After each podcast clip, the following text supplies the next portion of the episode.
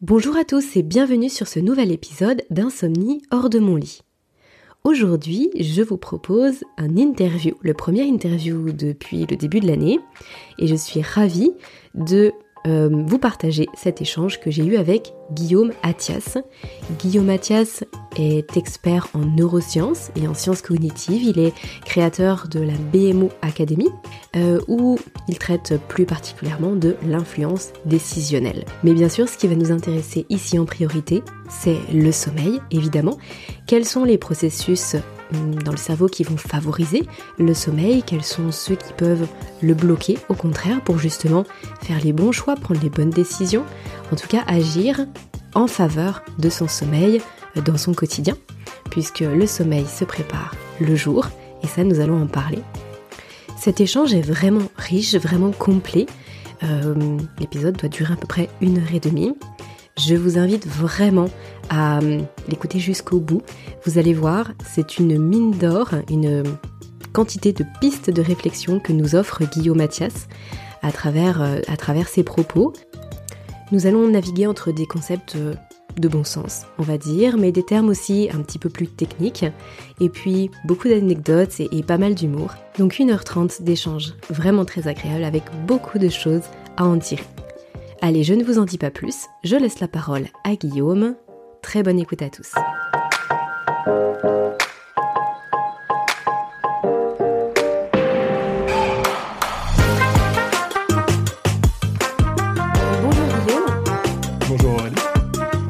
Merci, euh, merci beaucoup d'avoir accepté mon invitation sur le podcast aujourd'hui. Je suis vraiment ravie qu'on puisse échanger ensemble. Ben, merci à toi, merci à toi effectivement de, euh, de m'avoir invité et de, de partager ce moment ensemble. Un grand merci. Alors, euh, Guillaume, lorsque, lorsque moi je parle de, de sommeil, euh, sur le podcast, j'évoque euh, finalement beaucoup de choses. J'évoque plein de paramètres qui sont à prendre en compte pour le sommeil en général. Donc, par exemple, l'alimentation, la température, l'organisation de la journée aussi, parce qu'on sait que le sommeil, ça se prépare le jour.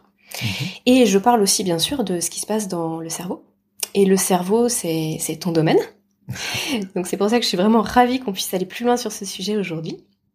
Alors, lorsqu'on a euh, un petit peu préparé no- notre échange, euh, tu m'as parlé de, de neurotransmetteurs, de cortisol. Euh, tu m'as dit aussi que le cerveau c'était le, le big boss de l'anticipation. Euh, on a parlé de méditation. Bref, en fait, on a parlé de beaucoup de choses euh, qui nous intéressent à 1000% pour euh, comprendre comment fonctionne le cerveau et du coup pour se libérer de nos problèmes de, sommeil.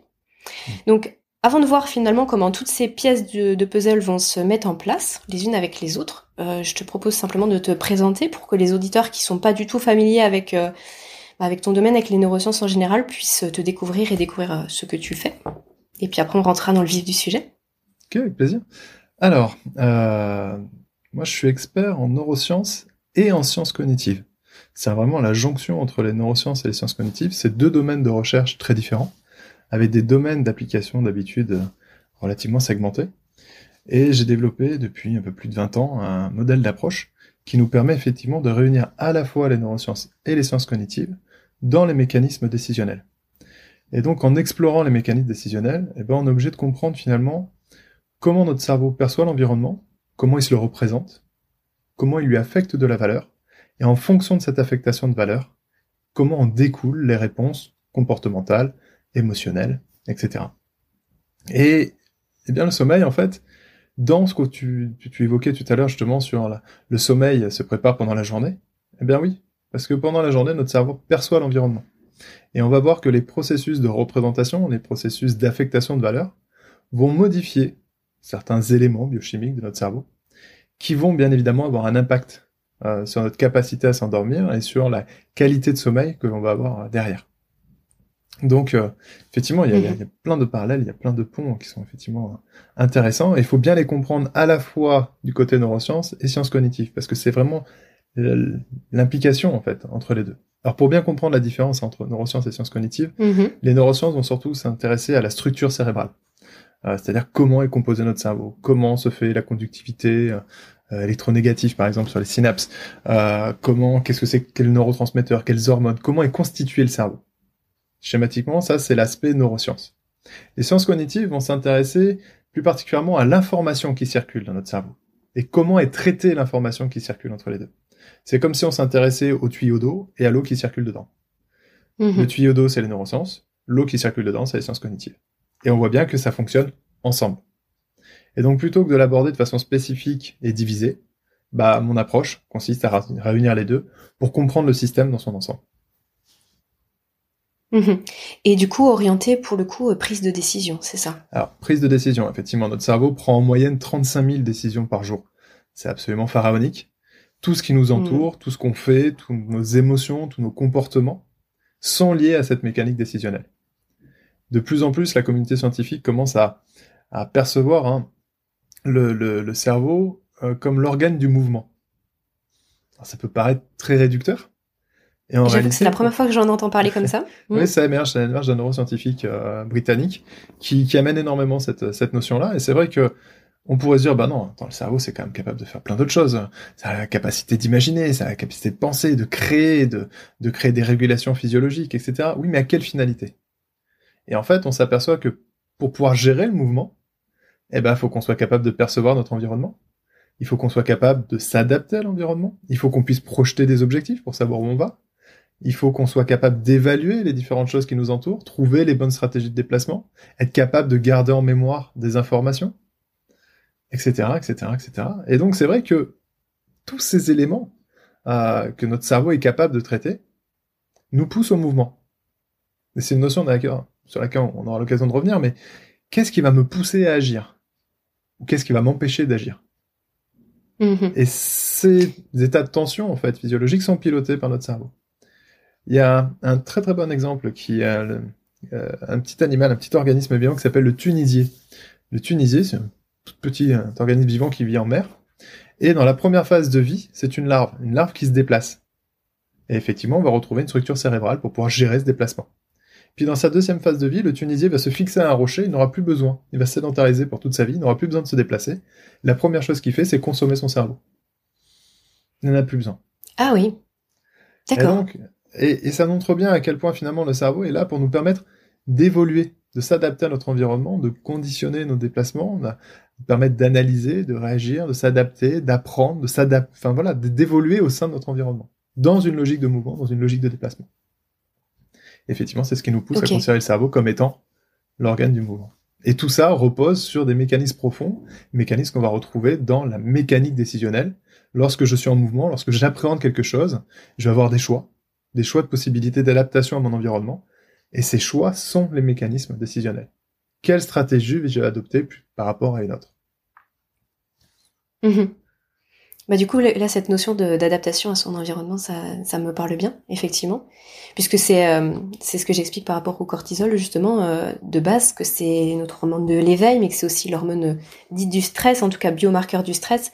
Mmh. c'est l'hormone qui va nous permettre de nous adapter, justement, à notre environnement, ou en tout cas à la, à ce qu'on projette de notre environnement. Mhm. Mais peut-être avant d'aller dans, dans ces détails-là, est-ce que euh, pour commencer, tu pourrais euh, nous expliquer justement, donc tu as parlé de, euh, de processus chimiques au niveau du cerveau, est-ce que tu pourrais nous expliquer justement quels sont les grands acteurs qui sont en jeu dans le cerveau par rapport à tout ça? Mhm. Alors, lorsque notre cerveau perçoit l'environnement, d'abord il va s'en créer une représentation. Donc, lorsque je perçois quelque chose, il faut que mon cerveau soit capable de l'identifier. Ça, c'est la première étape. Une fois qu'il l'a identifié, il va falloir lui affecter une valeur. Est-ce que c'est bien, est-ce que c'est pas bien? Est-ce que euh, est-ce que c'est utile ou c'est pas utile? Est-ce que c'est dangereux ou est-ce que c'est sain? Et donc cette deuxième étape post-identification va être gérée par une structure qu'on appelle le système limbique, qui se situe en plein cœur de notre cerveau, vraiment en plein milieu. Et ce système limbique, schématiquement, va se poser, donc on perçoit à peu près 400 000 unités d'information par seconde, 400 000 qui sont ensuite décortiquées, analysées, identifiées, et ces 400 000 unités d'information qui vont plonger dans mon système limbique pour savoir si ce que je suis en train de percevoir est bon ou pas pour moi. C'est la grande question que se pose notre système limbique pour pouvoir appréhender son environnement. Alors, est-ce que c'est bon ou pas pour moi?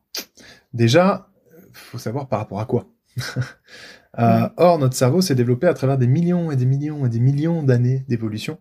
Bien avant, d'ailleurs, ça a démarré bien avant que ce soit sous une, forme humaine. Hein. Il y avait d'autres stades euh, antérieurs à l'évolution humaine, et le cerveau était déjà dans ces phases de développement. Mais tout au long de cette évolution, schématiquement, le cerveau a développé trois grandes priorités. survivre, ce qui n'est pas, ce qui n'est pas anodin, euh, se nourrir et se reproduire.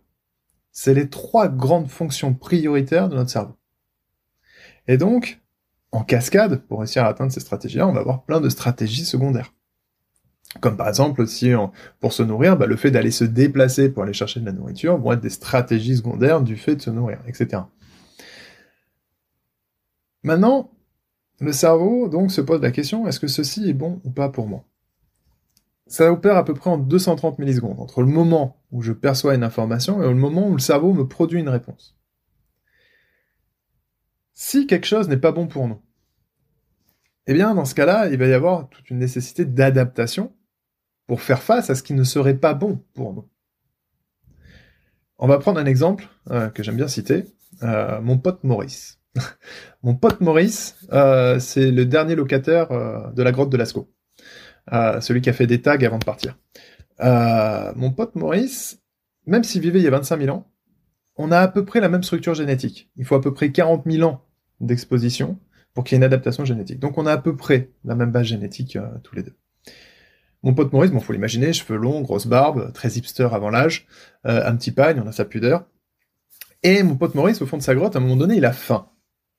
Normal. Qu'est-ce qui va se passer à ce moment-là? Eh bien, il va décider de sortir de sa grotte pour aller chercher des cerises non loin de là. Et chemin faisant, au détour d'un euh, bosquet, sur quoi il tombe un tigre sabre. Oui, à l'époque, la Dordogne, c'était relativement craignos. Euh, et donc, quand le cerveau perçoit le tigre sabre et que l'information plonge dans le système limbique. Bien évidemment, le système limbique se demande est-ce que c'est bon ou pas pour moi? Et là, pour le coup, il y a risque d'intégrité physique. Donc, clairement, c'est pas bon pour nous. Mon système limbique, en fait, qu'est-ce qu'il fait? Il interroge mes mémoires. Et dans mémoire, on essaye d'associer, à chaque fois que le tigre sable est apparu, qu'est-ce qui s'est passé? En l'occurrence, José s'est fait bouffer la veille par le tigre sabre. Donc, clairement, le système limbique n'a aucune hésitation. Non, le tigre sabre, c'est pas bon pour nous eh bien le système limbique à ce moment-là va déclencher un système d'alerte pour se préparer à faire face à ce danger. Il va déclencher deux choses. La première, il va déclencher euh, de la noradrénaline et de l'adrénaline. En libérant ça dans le système nerveux central, ça va préparer physiologiquement mon organisme à réagir. La deuxième chose, c'est que mon pote Maurice, il y a 25 000 ans, côté grande surface, euh, épicerie de quartier, Petit commerçant du coin, il n'y en avait pas des masses. Donc, l'énergie, il faisait pas forcément trois repas par jour. Loin de là d'ailleurs. Donc, il faut de l'énergie à ce moment-là. Directement disponible. Peu importe si j'ai mangé il y a une heure, si j'ai mangé il y a 24 heures ou si j'ai mangé il y a 7 jours. Donc, ce que va faire ensuite le corps, il balance du cortisol, il va libérer le cortisol pour pouvoir aller chercher dans les lipides. Les lipides, c'est quoi? C'est le gras. C'est mes réserves d'énergie et transformer mes lipides en glucose, qu'on va associer avec de l'oxygène, ça va donner du glucogène. Le glucogène, c'est l'énergie musculaire qui va me permettre de combattre ou de fuir. Donc le cortisol est véritablement libéré, donc ça c'est vraiment quand on prend un pic de libération, donc un pic de stress, pour pouvoir faire face à la situation, le cortisol, sa première mission c'est mobiliser mes ressources pour faire face. Comme on l'a vu, l'adrénaline et la noradrénaline va avoir pour fonction de préparer mon organisme à faire face. Qu'est-ce que je vais avoir? Je vais par exemple avoir donc qu'on appelle l'activation du système nerveux autonome sympathique. Alors c'est un faux ami, ce qui est sympathique en réalité c'est une réaction de stress. Euh, et donc qu'est-ce qu'on va constater? Accélération du rythme cardiaque, parce que c'est pas le tout de transformer les lipides en glucose, il faut l'acheminer au muscle. Et puis mon glucose, il faut que je l'associe avec de l'oxygène pour que ça devienne du glycogène. Donc augmentation de la fréquence respiratoire, souffle court, qu'on retrouve également, par exemple, c'est des symptômes classiques qu'on va retrouver dans une crise de panique. En fait, c'est une mhm. hyperactivation du système nerveux central autonome sympathique. Donc, accélération de la fréquence respiratoire, accélération du rythme cardiaque, euh, dilatation de la pupille, pour mieux appréhender mon environnement, pour mieux voir les facteurs euh, de danger et mieux m'adapter. Sursensibilité des terminaisons nerveuses, tremblement, on va se mettre à trembler. En fait, c'est les terminaisons nerveuses qui sont prêtes à réagir plus vite, on va également avoir euh, une contraction des vaisseaux sanguins périphériques. Donc ça veut dire que toutes les petites veines se contractent pour que le sang revienne au milieu. Tout simplement parce qu'en cas de danger, si je prends un coup de griffe de mon tigre sabre, bah, il vaut mieux que le sang soit plutôt à l'intérieur et que je saigne pas trop. en périphérie si la blessure est superficielle, etc. Et donc, ce cocktail-là va faire que je vais pouvoir faire face à mon danger, soit combattre ou fuir, qui sont les deux grandes stratégies. Il en existe une troisième, c'est l'immobilisme, je ne bouge pas. En anglais, on appelle ça les trois F, to fly, to fight, to freeze. Donc c'est mes trois réponses face à, un danger. Et ça, c'est vraiment le rôle du cortisol et la noradrénaline nous prépare à faire face à ce danger-là. Oui. Mais en même temps, la nature, elle s'est dit un truc tout bête, tout simple. Pourquoi les individus seraient gênés d'aller se mettre en danger? Qu'est-ce qui les empêcherait d'aller se mettre en danger? Je viens de leur donner un super dispositif pour faire face au danger. Pourquoi l'individu serait-il aversif à aller se mettre en danger? Oui, si, si, on... est capable de, voilà, si on est capable d'y faire face, après tout, où est le problème? Exactement. Où est le problème? Et puis, encore une fois de plus, rien n'apparaît de nulle part dans la nature. Il faut toujours qu'il y ait des déclencheurs, qu'il y ait des mécanismes qui régissent ça. Si j'ai pas envie de me mettre en danger, c'est bien qu'il y a quelque chose qui m'empêche d'aller me mettre en danger. Ou qui me rend le fait de me mettre en danger aversif. Eh bien, il y a fort à parier qu'à un moment donné, la nature s'est dit, attends, Au même titre que la douleur, d'ailleurs. Une bonne comparaison, ça peut être aussi la douleur. La douleur dans mon corps, quand, si, je me pique avec une aiguille, hein, j'ai mal. Oui. À quoi, à quoi sert la douleur? Elle me sert à, à, respecter mon intégrité physique. Si j'avais pas de douleur, aucun problème à me faire mal. Le crayon à papier que j'utilise d'habitude pour prendre des notes, c'est chiant, on le perd tout le temps. Si j'avais pas de douleur, bon, je me le plante dans la main, au moins je sais où il est. Ouais, bah, pas de douleur, c'est absolument pas gênant que je me le plante dans la main. C'est comme si je le mettais dans son pot à crayon, sauf qu'au moins, pour le coup, je l'apportais de main au sens propre du terme. Oui, mais le problème, c'est que derrière, on peut créer des infections, etc. Et donc, ça représente un danger pour notre survie. Donc, la nature nous a doté effectivement d'un système de douleur qui nous oblige à respecter notre intégrité physique. Eh bien, le cocktail noradrénaline, cortisol opère exactement de la même manière. C'est-à-dire que lorsque mon cerveau détecte qu'il y a un danger potentiel, que quelque chose n'est pas bon pour moi, alors il déclenche le cocktail cortisol, enfin noradrénaline cortisol, certes pour faire face à la situation, mais la nature nous a rendu aversifs à ce cocktail. On déteste les pics d'adrénaline et de cortisol, et c'est parce que on déteste profondément ça, on est particulièrement aversif à ça, que du coup, quand on est pris dans un contexte qui n'est pas bon pour nous, comme on est aversif, on va chercher à en sortir pour que cette sensation s'arrête. Également, si jamais mon cerveau anticipe que potentiellement des choses pourraient se dérouler dans un et m'amener dans un contexte qui m'amènerait à produire ça, fait que je vais être aversif et donc je ne vais pas y tendre, je vais chercher plutôt à le fuir plutôt qu'à y aller. Et c'est la première fonction de cette aversivité est de nous protéger. Ça, c'est la mécanique mhm. aversive. Le cocktail, cette aversivité dont je vous parle, en fait, on le ressent dans le corps, on le connaît très bien. C'est qu'en fonction de l'intensité de production de cortisol et de noradrénaline et de sa durabilité dans le temps, eh bien, on va passer de la grosse frayeur à la peur, à l'angoisse, à l'anxiété, soucis, tracas, etc., qu'on peut avoir derrière. Ça va dépendre de l'intensité de production et de sa durabilité. Oui, parce que de, ce que j'en sais, effectivement, le fait qu'on ait des pics comme ça, le corps sait très bien gérer. Euh, justement, on est on est très bien conçu pour gérer euh, bah, une grosse frayeur et puis après euh, un temps de, repos et puis après il se passe plus rien. Le mmh. souci c'est quand quand ça reste haut longtemps, en tout cas qu'on est dans ce schéma justement noradrénaline, cortisol, adrénaline pendant longtemps. Là au bout d'un moment on, on peut on peut plus en fait. C'est là où ça pose vraiment problème. C'est bien ça, tu me confirmes? Oui, complètement. C'est ce qu'on appelle l'état homéostasique. En fait, dans notre corps, c'est pas comme si on n'avait jamais de cortisol et puis d'un seul coup, un truc qui nous stresse, un tigre au sabre au détour d'un bosquet, euh, boum, qui nous fera un énorme pic, et puis après derrière, une remise à zéro. Non. En fait, comme beaucoup de choses dans notre corps, on est, on a une fluctuation entre deux seuils. Cette fluctuation entre deux seuils, tant qu'elle reste entre le seuil minimal et le seuil maximal, alors, pas de problème on est dans les bonnes concentrations, on va dire, de cortisol. Et donc, donc le seuil bas, c'est ce qu'on appelle le seuil basal. C'est le minimum de cortisol qu'il me faut en production naturelle dans la journée pour avoir de l'énergie pour faire naturellement les choses. C'est quand même Le but premier quand même du cortisol, c'est de nous fournir de l'énergie. Hein. C'est pas de nous faire carapater à l'autre bout de la pièce en frayeur. Donc le seuil basal va me garantir un minimum d'énergie. Et le seuil haut, c'est ce qu'on appelle le seuil réactif. C'est-à-dire que si jamais je dépasse ce seuil de cortisol, alors je vais avoir une réponse d'ordre stress. Et ça, c'est ce qu'on appelle véritablement pour le coup le mauvais stress. c'est celui qui euh, m'amène bah, à être angoissé. C'est que du coup, ça va me déclencher un cocktail cortisol plus adrénaline. Ah, et ça, je déteste ça. Alors, il y a deux façons effectivement d'arriver à ce seuil réactif. Il y a soit grosse frayeur, croiser un tigre au sabre. Bon, il y aurait d'autres exemples plus contemporains, hein. euh, mais comme quelqu'un qui, boum, nous fait peur à un instant T, on a une montée de stress ou une très mauvaise nouvelle qui tombe, boum, d'un seul coup, qui va nous faire monter le stress d'un seul coup. Donc ça, c'est vraiment des pics réactifs.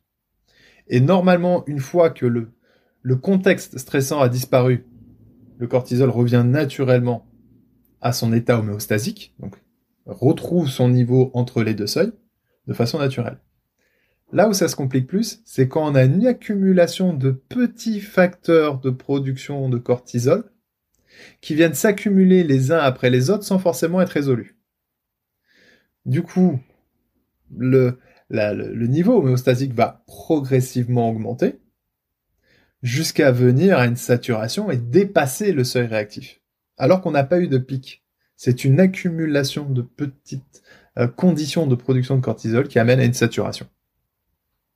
Et ça, effectivement. Donc là, c'est oui, c'est très intéressant du coup ce que tu dis parce que pour le coup, euh, dans, dans nos sociétés, les gens qui nous écoutent, euh, c'est probable qu'on ne soit pas confronté à, à, des tigres euh, quand on ouvre la porte de chez nous et qu'on ne soit pas confronté à des choses qui nous font complètement euh, flippé. Enfin, c'est rare. Ou alors, on, mhm. effectivement, on conduit à quelque chose qui, à quelqu'un qui traverse la route et voilà, un coup de stress. Mais c'est quand même plutôt rare. Du coup, on pourrait se dire, mais pourquoi moi, mon cortisol, euh, il fluctue trop et que ça, pourquoi ça s'accumule trop? Et du coup, il y a quelque chose que tu as dit qui, qui me semble super intéressant, c'est le fait que ce soit pas résolu. Oui. Est-ce que tu veux nous en dire un petit peu plus là-dessus? Donc il faut donc c'est plein de petits stress qui s'accumulent, qui nous font sortir de la zone, mhm. comme ce que tu expliques, et parce que c'est pas résolu non plus. Exactement. En fait, tout ce qui nous entoure, ça serait un peu long à, en faire une démonstration dans l'absolu, mais tout ce qui nous entoure ne sont que des représentations de notre cerveau. C'est-à-dire qu'une chose n'est pas intrinsèquement par nature, elle est en fonction de la façon dont je me le représente. Si mon cerveau se représente une situation de stress, tant qu'il n'a pas résolu l'élément qui stresse dans cette situation-là, eh bien le cerveau considère que le danger n'est pas passé donc il faut continuer à se préparer à gérer cette situation de stress. Et donc là, il est hors de question que notre cerveau se dise Bon, ça fait 10 minutes, bon, allez, on laisse passer. Non, on laisse pas passer. La représentation de ce qui me stresse n'a pas été résolue. Donc mon cerveau considère qu'il est toujours potentiellement en danger.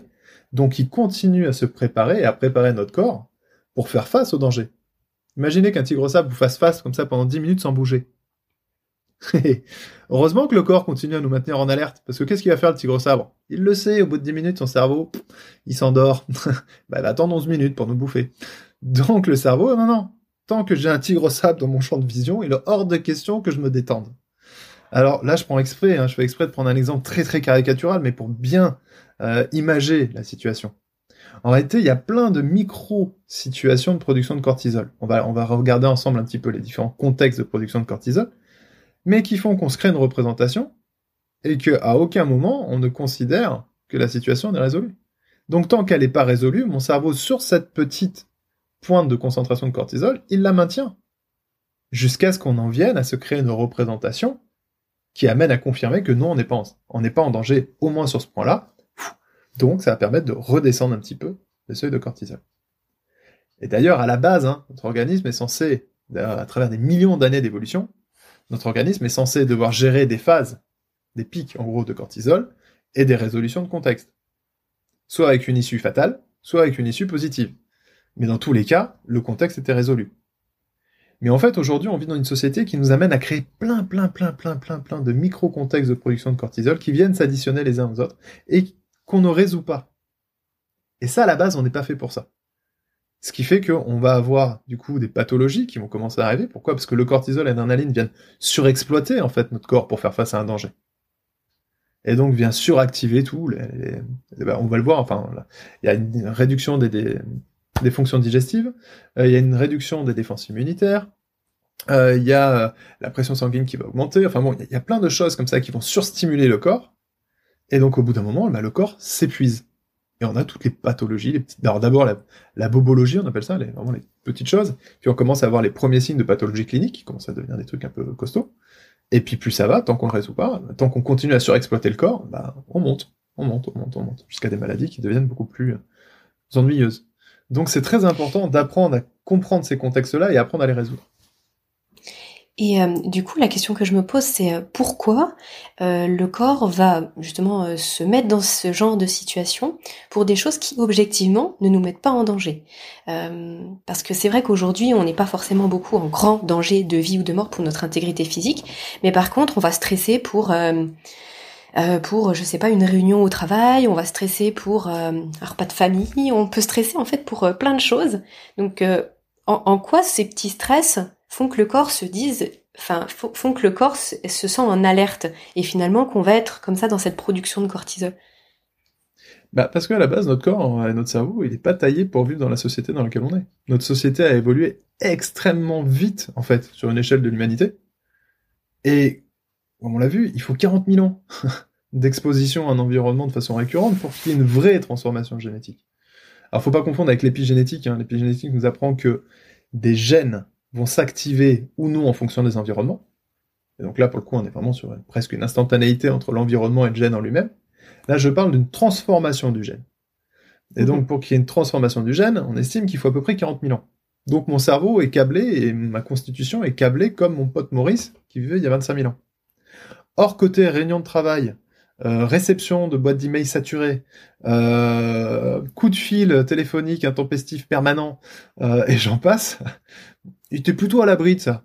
Il était plutôt à l'abri. Donc pendant des millions et des millions et des millions d'années, notre cerveau ne sait pas, n'a pas été conçu pour gérer ce genre de situation. Par contre, notre cerveau a quand même une incroyable capacité d'adaptation. Donc que fait notre cerveau? Il s'adapte à l'environnement dans lequel il est, mais avec des stratégies qui remonte à l'époque de mon pote Maurice. Donc il fait ce qu'il peut. et donc une il n'a pas la boîte à outils adaptée en fin de compte ça. à notre vie d'aujourd'hui. On n'a pas l'air cérébral responsable de la boîte Gmail. on l'a pas encore celle-là. Elle va arriver un jour. Hein. On l'a pas encore celle-là.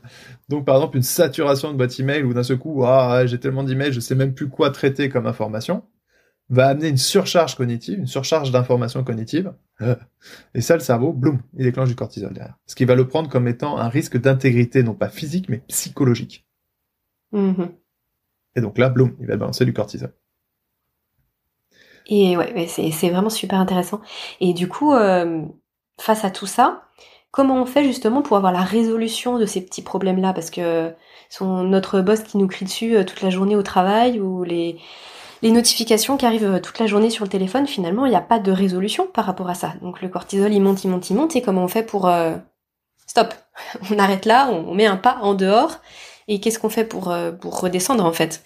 Alors, c'est vraiment une nécessité, en fait, d'adaptation. Il faut réussir à... Déjà, on va le voir, on va le voir ensemble juste après, mais quels sont les contextes de production de cortisol? Dans quel contexte est-ce qu'on vient produire le cortisol? Et ça nécessite vraiment un temps d'adaptation. Ça se fait pas en claquant des doigts. C'est pas parce qu'on a compris un contexte instantanément il disparaît. Euh, donc ça nécessite de s'adapter euh, sur pas mal de, facteurs. Parliez, euh, tout à l'heure tu parlais du, boss, du boss qui nous crie dessus et qui nous amène à produire du cortisol. Si on regarde les réponses comportementales, on en a trois combattre, fuir ou l'immobilisme. Je bouge plus. Comme la, comme guêpe. Si, quand une guêpe se pose sur quelqu'un, on dit si tu bouges pas, ne pique pas. Oui, oui. donc ça, c'est la stratégie d'immobilisme. Si on regarde par rapport au boss, Qu'est-ce qu'on fait? On part en courant, c'est-à-dire le boss euh, nous crie dessus, ah, on part en courant, non, ça va être bizarre socialement. Ne pas bouger, ça va faire bizarre. Hein. Votre boss vous crie dessus, bien ce coup, ploum, vous figez net. Qu'est-ce qui lui arrive? Il a bugué? Il a, il y a un truc? Euh, donc non, ça marche pas non plus. Et to fight, bah, lui mettre une droite ou un coup de boule, on risque d'avoir des problèmes. Donc en fait, ça va pas marcher deux fois de suite, c'est sûr. C'est une fois peut-être. Mais mm. votre cerveau va surtout anticiper toutes les conséquences qu'il va y avoir derrière qui serait encore plus facteur de production de cortisol, donc du coup, il ne le fera pas. Il va pas prendre cette décision-là. En fait, à deux situations aversives, donc à deux situations où on produit le cortisol, le cerveau tendra vers celle qui en produit le moins. Ah, donc c'est ce qui fait qu'on met pas un coup de boule à notre boss euh, qui, qui nous parle mal ou, qu'on peut plus supporter. Parce que les comptes que ça va amener en production de cortisol derrière sera encore plus important que ce qu'on vit à l'instant. Donc c'est ce qui fait qu'on lui met pas de coup de boule. Euh, si j'en reviens sur les contextes de production de cortisol, il y en a plusieurs. C'est des grandes familles en fait de contextes.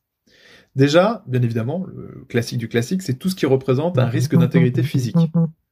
Donc du moment que mon intégrité est menacée physiquement, alors je vais produire du cortisol. Et plus le risque d'intégrité est fort, plus la dose de cortisol sera importante. On note bien qu'on ne stresse pas de la même manière en haut d'une échelle que euh, suspendu euh, à une main euh, à 200 mètres au-dessus du vide sur une barre métallique rouillée. On a un niveau de stress proportionnel au risque d'intégrité physique. Donc ça, déjà, c'est la première chose. Ensuite, deuxième contexte, c'est tout ce qui va représenter un risque d'intégrité psychologique. Comme par exemple le fait, si jamais à un moment donné, je m'amuse à jouer et vous envoyez plein, plein, plein, plein, plein d'informations, et que d'un seul coup, vous êtes débordé, vous n'arrivez plus à le traiter, vous n'arrivez plus à vous représenter les choses, donc du coup, on est complètement embrouillé dans notre esprit. Le cerveau voit ça comme un facteur de danger. Bloom. Et il envoie également un pic de cortisol, un pic d'adrénaline. Ensuite, alors vous verrez qu'il y a souvent des corrélations entre les facteurs, mais la perte de contrôle. Si j'ai la sensation de perdre le contrôle, hmm, ou que le cerveau aime pas ça, qui dit perdre le contrôle dit s'exposer au danger. Hmm. Et donc là, pour le coup, montée d'adrénaline, pic de cortisol. Perte de contrôle, ça peut être par exemple, on est pris dans un process et on n'est plus décisionnaire de rien. C'est-à-dire qu'en gros, au départ, j'ai dit oui, ok, je m'engage avec vous. Et puis finalement, on s'aperçoit que on n'a pas notre mot à dire, que bah non, on l'a pas fait comme ça, bon, on m'impose quand même, je le fais quand même, etc., etc. Donc je ne maîtrise plus rien de la situation. Voilà, le cortisol, l'adrénaline, va gentiment monter en flèche. Ensuite, il y a une notion essentielle, mais vraiment hyper hyper importante qu'on retrouve du coup partout tout le temps. C'est la notion d'effort. L'effort est ah, facteur de production de cortisol. En fait, la notion d'effort, c'est un ratio. C'est un ratio qui nous donne ressources à fournir sur ressources disponibles. Si mes ressources disponibles restent fixes, en augmentant les ressources à fournir, alors mon ratio va mathématiquement augmenter si je fais 1 euh, sur 5 comme référence, et que 5 demeure, mes ressources disponibles, mais qu'au lieu de 1, mes ressources à fournir montent à 2, mon ratio va augmenter. Donc ma production de cortisol va augmenter. C'est ça la notion d'effort pour notre cerveau. Alors, on peut voir comme l'effort physique. J'ai mes ressources physiologiques. Je fais un effort. Si j'augmente mon effort physique, j'ai plus de ressources à fournir. Donc l'effort est plus important. Et donc la cortisol va monter. C'est ce qui explique d'ailleurs quand on fait du sport, que mécaniquement le cortisol augmente. Après, c'est les endorphines qui nous ramèneront au repos, mais ça c'est encore autre chose. Euh, mm. Ensuite, tiens, d'ailleurs quand je fais du sport, je peux rester avec les mêmes ressources à fournir, le même type d'effort, mais pas au même moment. Donc j'ai pas les mêmes ressources disponibles. Si je fais du sport le matin, euh, après m'être levé, m'être réveillé, et ou si je fais du sport en fin de journée alors que j'ai toute la journée dans les pattes, ça sera les mêmes exercices mais j'ai pas les mêmes ressources disponibles. Donc l'effort me paraîtra plus important. Donc je produirai plus de cortisol. Ah oui, c'est super intéressant. Euh, oui, oui, ok. Super avec cet exemple du sport. Justement, j'en parle souvent de pas faire euh, de sport euh, le soir mmh. parce que ça maintient, ça maintient dans l'éveil. Mmh. Mais je pensais pas qu'il y avait cette raison-là derrière. ouais, ok, ça explique beaucoup de choses. Et, alors, déjà, par contre, tu dis qu'après le. Pardon? Oui. Moi, je t'ai coupé. Non, non, après, j'étais intéressée par ce que tu disais après par les, endorphines, justement, qui viennent remettre ça un petit peu à plat, mais peut-être que tu nous en parleras juste après. Alors, complètement, les endorphines vont arriver derrière. Tout simplement parce qu'à un moment donné, après un effort physique, il faut ramener le corps au repos, et puis en plus, on s'est certainement fait plein de micro-lésions un petit peu partout dans le corps, qui envoient des signaux électriques au cerveau pour dire attention, euh, le tendon ici un peu fissuré, euh, ici euh, le grand droit, il a pris une claque sur la droite, etc.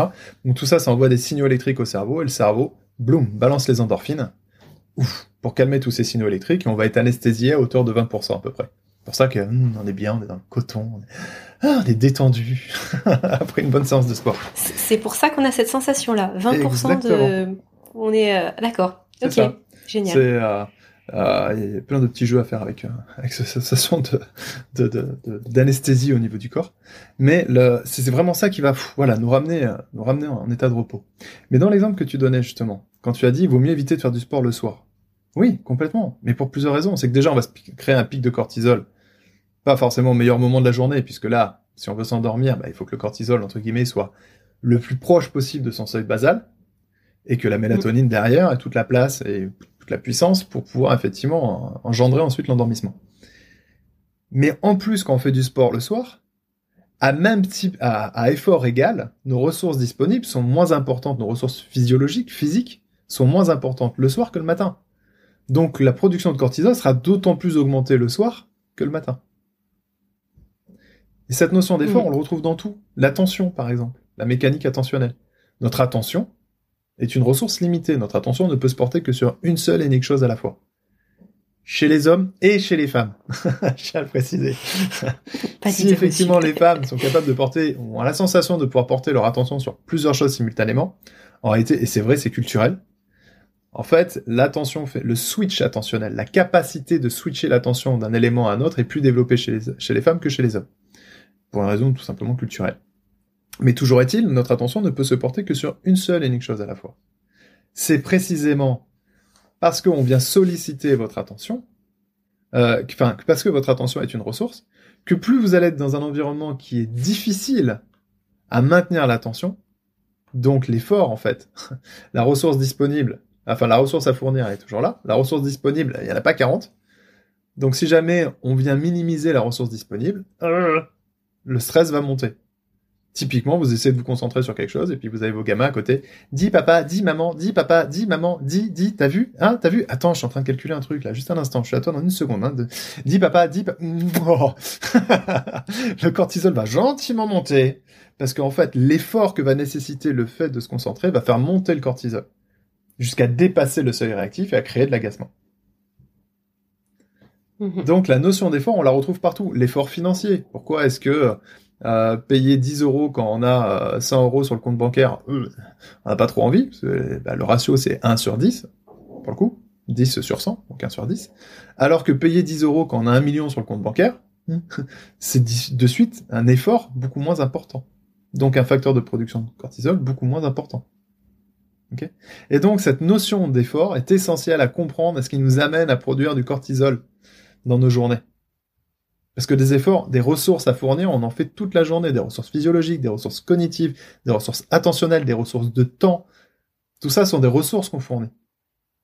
Et moins j'en ai en stock, moins j'ai de ressources disponibles à la base, plus le ratio de production de cortisol augmente. Et ça, on le trouve partout, dans tout ce qu'on fait. Or, il se trouve que du coup, bah, moi, je, moi, j'ai de ressources, puis je vais produire cortisol. Moi, je produis cortisol, puis dans, notre cas qui nous intéresse, moi, je peux dormir. Parce que ça vient parasiter, effectivement, ma, qualité de sommeil ou voire ma phase d'endormissement.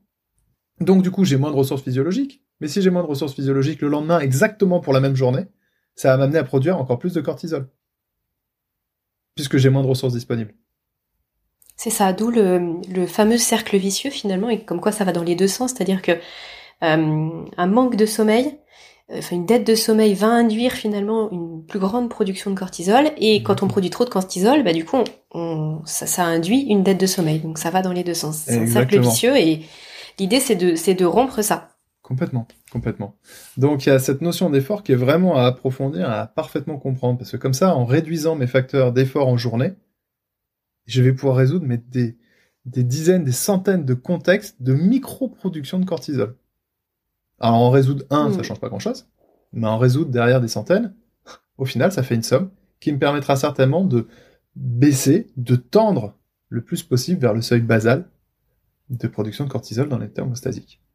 Après, on a d'autres contextes encore comme l'incohérence, l'incertitude, l'imprévisibilité, qui sont des facteurs qui nous amènent à produire du cortisol. si vous voulez mettre le bazar, euh, si vous voulez faire stresser quelqu'un, c'est très simple. Hein. vous lui dites, eh, j'ai entendu que le mois prochain ou dans, dans, trois mois, il risque de licencier dans ta boîte. Mais je te dis ça, je dis rien. C'est affreux comme stratégie. Pourquoi? Parce que du mhm. coup, la personne, bah, comprend pas. Il y a une rupture de cohérence entre ce qu'elle a l'impression de vivre dans sa boîte et ce qu'on vient de lui dire. Donc, production de cortisol. Elle est directement touchée potentiellement par ce qu'elle vient d'entendre, mais elle peut pas le prévoir. C'est donc c'est un facteur imprévisible. Et donc, on ne peut pas anticiper Et là, le cortisol. Et puis, comme tu disais tout à l'heure, elle peut pas résoudre. Elle, peut, pas, résoudre, la situation. C'est complètement en dehors de sa de ses possibilités. Donc, euh, ça reste en fait. Exactement. Et donc ça, c'est le meilleur moyen de faire une montée de cortisol. Donc, bien évidemment, c'est cité un exemple, pas à faire. ça va de soi. Enfin, il y a encore un autre contexte de production de cortisol qui est super important à comprendre et qui généralement passe complètement dessous des radars.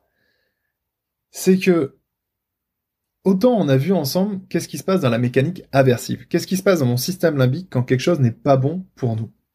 On a vu que le corps allait produire le cocktail cortisol, adrénaline, et qu'on était totalement aversif à ça. Et que c'est parce qu'on est aversif que du coup on ne va pas se mettre en danger. Mais par là même, quand quelque chose est bon pour nous, donc quand l'information électrique arrive dans le système limbique, et que mon système limbique se pose la question est-ce que c'est bon ou pas pour moi, admettons que mon pote Maurice soit arrivé au pied du cerisier, ah, et Eureka, il y a des magnifiques cerises bien mûres dans le cerisier, quand ça arrive dans le système limbique, est-ce que c'est bon ou pas pour moi? Oui, bien sûr que c'est bon. C'est gorgé de sucre, de vitamines, de minéraux, il y a tout ce qu'il faut là-dedans pour survivre. Donc que va faire mon organisme, enfin que va faire mon cerveau? Il va venir libérer des endorphines. Euh, non, de la dopamine. Faut que je dorme. Euh, de la dopamine. Et donc, derrière cette dopamine, qu'est-ce que ça amène? Ça amène une sensation énorme de plaisir. Plus la décharge dopaminergique sera forte, plus on aura une sensation de plaisir. C'est une façon de notre cerveau de nous récompenser d'avoir trouvé quelque chose qui est bon pour nous. Ouais, mm-hmm. mais nous récompenser ne suffit pas. Essayez de récompenser quelqu'un qui a déjà tout. Allez faire quoi? Comment vous allez récompenser? Il y a déjà tout. Il y a tout. Du moment que vous imaginez quelque chose, imaginez qu'il est tout. Tout. Il n'y a rien qui ne possède pas, il n'y a rien qui n'a pas. Il est un espèce d'état de complétude absolue. Il n'y a aucun moyen de le récompenser, puisque ce qu'on va lui amener, il l'a déjà. Mm-hmm. Ça, la nature, à mon avis, elle s'est dit, hmm, ça sert à rien que je fasse un système de récompense sur quelqu'un qui a tout. Parce que, forcément, il va pas aller chercher la récompense, il a tout. Et donc, la nature a trouvé un moyen très fort pour nous pousser à agir. Parce que qu'est-ce qui va m'amener à me mettre en mouvement? Qu'est-ce que je vais bien pouvoir aller chercher si j'ai déjà tout? Si j'ai un sentiment parfait de complétude? Rien. Donc la nature a trouvé le moyen pour nous pousser à se mettre en mouvement, pour nous pousser à agir, à nous créer une addiction. En fait, on est en addiction permanente à la dopamine. Et parce que je suis en addiction à la dopamine, donc je ressens du manque, donc je ressens en moi un état de tension, qui va m'obliger à aller chercher des contextes dans lesquels je vais venir produire de la dopamine. Et comme je suis en mhm. addiction par rapport à la dopamine, ah, je trouve un contexte qui est dopaminergique, ah, au moins l'espace d'un temps, d'un instant T, ah, je me retrouve en état éphémère, illusoire de plénitude. Ah, ça fait plaisir. Ah, qu'est-ce qu'on est bien là, hein Ah, ça fait du bien. Voilà. Oui, mais on a vu qu'on produit de la dopamine quand le cerveau identifie que quelque chose est bon pour nous. Donc c'est un super bon moyen. Cette addiction est un excellent moyen de nous mettre en mouvement pour aller chercher des choses qui sont bonnes pour nous. Donc tu veux dire, euh, juste pour euh, voilà, être sûr que je, te suis bien, que finalement on ne peut jamais être en état euh, de, de, plénitude parfaite, c'est-à-dire qu'on ne peut jamais se sentir complètement satisfait, et ça c'est dans notre nature, ça ne peut pas exister. Donc on va toujours à la recherche de quelque chose d'autre. C'est précisément ce que je dis, oui. c'est exactement ce que je dis. On ne peut pas atteindre l'état de plénitude absolue. On peut être bien, on peut être profondément bien, on peut avoir véritablement la sensation de vivre en harmonie, mais on aura inévitablement des états de tension, ne serait-ce qu'à commencer par la faim, ou le sommeil, ou la soif. Inévitablement, ces états de tension seront présents, quoi qu'il arrive, même en étant dans le nirvana du nirvana, euh, pour le coup, on va être en tension là-dessus. Alors, toutefois, on peut citer euh, une expérience qui a été faite en laboratoire pour bien comprendre en fait la mécanique aversive dont je vous ai parlé, cortisol, adrénaline, et la, mécanique, ce qu'on appelle le circuit de la récompense, le circuit dopaminergique. Pour ceux qui nous écoutent et qui sont un peu versés sur l'anatomie, c'est ce qu'on appelle la voie dopaminergique mésolimbique, celle qui parle de l'air tegmental ventral et qui projette dans le noyau cubain. On avait donc là le circuit de la récompense. Et donc on a voulu tester en fait dans la mécanique décisionnelle à quel point ces deux voies étaient impliquées. Donc, qu'est-ce qu'on a fait? On a scalpé un rat, on lui a branché deux électrodes, une dans le système amygdalien qui va déclencher, euh, où on peut déclencher avec une impulsion électrique la production de cortisol et d'adrénaline, et notre électrode dans le noyau cubain où on peut déclencher avec une impulsion électrique une décharge de dopamine euh, qui va nous faire produire une forte sensation de plaisir. On a mis le rat sur un plateau et on a défini des règles avec une espèce de bande orange, des plots, une bande orange qui, zigzague entre les deux, enfin qui serpente entre, les plots, un escalier, encore des plots, une roue, etc. Et on détermine des règles. Donc, notre rat est posé sur son plateau, relié avec deux fils, les électrodes sont reliés à deux fils à une télécommande, et à chaque fois que le rat applique la règle euh, dans le sens qu'on lui donne, c'est-à-dire en gros d'avancer, de jamais quitter la bande orange, ne pas s'arrêter plus de 5 secondes, bim, on lui met des décharges euh, d'activation de la voie dopaminergique, donc des décharges de dopamine. Youhou Et là, c'est la fête. Si par contre, il sort du plateau, blum, on balance une décharge de cortisol. Et là, pour le coup, c'est une grosse aversion. Et le rat, très vite, on en vient à pouvoir le radio-télécommander. Vraiment. C'est-à-dire que le rat comprend très vite le principe, et donc il va aller chercher des décharges de dopamine. C'est à peu près comme ça qu'opère notre cerveau. On change la règle et le chat, se le chat, le rat se reconditionne derrière à, aller chercher ces stratégies de dopamine et d'évitement du cortisol. Donc là, on avait trouvé enfin vraiment le, le B à bas de la mécanique décisionnelle. Mais le truc, c'est que des stratégies dopaminergiques, il en existe plein. À commencer par manger, à commencer par boire, à commencer par puis tel fruit ou tel fruit, etc. Des, des contextes dopaminergiques, il y en a des tonnes. Donc, la grande question qui se posait, c'est notre cerveau, qu'est-ce qu'il va prioriser entre deux contextes dopaminergiques? Lequel il va choisir? Mhm. Pour faire ce test-là, on a pris un autre rat, pareil, scalpé, branché une électrode dans le noyau cubain. Donc, enfin, cette électrode reliée à une télécommande euh, pédale que le rat peut directement activer dans la cage. Et quand rat appuie de lui-même sur cette pédale, boum, ça vient lui balancer une grosse décharge, en fait une activation électrique du circuit dopaminergique, donc une grosse décharge de dopamine dans le cerveau. Donc rat, on le pose dans sa cage, il voit une pédale, il se demande ce qui se passe, il appuie dessus, boum, libération de dopamine dans le cerveau, youhou, c'est la fête. Pour vous donner une idée à peu près de ce que vit rat à ce moment-là, prenez le plus gros orgasme que vous avez vécu, vous le multipliez par 20, et c'est à peu près ce que vit rat à chaque fois qu'il appuie sur la pédale. Le reste du. Ah ouais. c'est sympa ce truc-là. Pour une fois, là, ils m'ont fait un truc, c'est cool. Euh, ça marchait qu'une fois, il a pu une deuxième fois. Ah, ça remarche, mais c'est génial ce truc. Et une troisième, et une quatrième, et une cinquième, et une sixième. Et en fait, le rat, il, se fait un kiff tellement énorme qu'il se met à appuyer jusqu'à 200 fois par heure sur la pédale. En fait, il arrête pas. Il, ça, ça devient une stimulation euh, frénétique euh, où il n'arrive plus à s'arrêter. Oui, mais le truc, c'est que mon, mon rat, là, au bout d'un moment, bah, il est censé être fatigué quand même. Et puis il doit commencer à avoir faim, à avoir soif. Qui, et donc la faim, la soif sont des stratégies de satisfaction addictive. Ce sont des stratégies dopaminergiques. Hein? Mais beaucoup, beaucoup, beaucoup moins dopaminergiques qu'une activation électrique directement branchée en plein cœur du cerveau qu'on peut faire artificiellement. Du coup, le rat ne lâche jamais sa pédale. Jusqu'à mourir d'épuisement, de faim et de soif. Le cerveau a privilégié la plus grosse potentialité de satisfaction addictive, la plus grosse potentialité dopaminergique. Et là, pour le coup, il y a fort à parier que la nature a dû se dire un truc du genre, oulala, attends, tu vas voir que mes couillons d'humains, là, ils vont réussir à me trouver une stratégie hyper dopaminergique, ils vont faire plus que ça, et là, clairement, aucune chance de survivre. Donc la nature nous a rendu accro à la dopamine, mais également à l'ocytocine, à la sérotonine, et dans une moindre mesure aux endorphines. Fait, les endorphines, il faut les activer pour développer une dépendance. Alors que la dopamine, l'ocytocine et la sérotonine, on les a dès la naissance. On est en addiction directe par rapport à ça. Là où je veux en venir avec le cortisol, c'est que lorsque mon cerveau, donc, il faut juste comprendre que tout ce qu'on fait dans la vie, hein, mais tout, tout, tout, tout sans exception, sont des stratégies de notre cerveau pour aller chercher des décharges de dopamine, de cytocine, de sérotonine ou d'endorphine. Tout, sans aucune exception. Même quand on se gratte l'oreille, c'est une stratégie et pour fuir du coup le, cortisol. Donc on a une aversion au cortisol et une dépendance aux trois hormones que tu as citées. Donc en fait tout ce qu'on fait, on soit on fuit, soit on va vers quelque chose. Exactement. Et même à la limite quand on trouve une stratégie d'évitement du cortisol, elle devient dopaminergique à hauteur du cortisol évité. Pour pouvoir nous récompenser d'avoir trouvé une façon d'éviter de se mettre en danger. ok. Donc maintenant, je suis en addiction permanente à ça, tout le temps. Tout le temps, tout le temps, tout le temps, tout le temps. Pourquoi est-ce qu'on a plusieurs addictions? C'est parce que quand je trouve une très bonne stratégie dopaminergique, bah en attendant, j'ai ma stratégie, enfin j'ai ma dépendance à l'ocytocine et à la sérotonine qui se creuse. Euh, jusqu'à et donc quand elle devient trop puissante, je lâche ma stratégie dopaminergique pour aller satisfaire mon ocytocine. Et puis ensuite, je suis obligé de lâcher pour aller satisfaire la sérotonine, etc., etc. Et donc du coup, ça m'oblige à changer de stratégie et de contexte en permanence.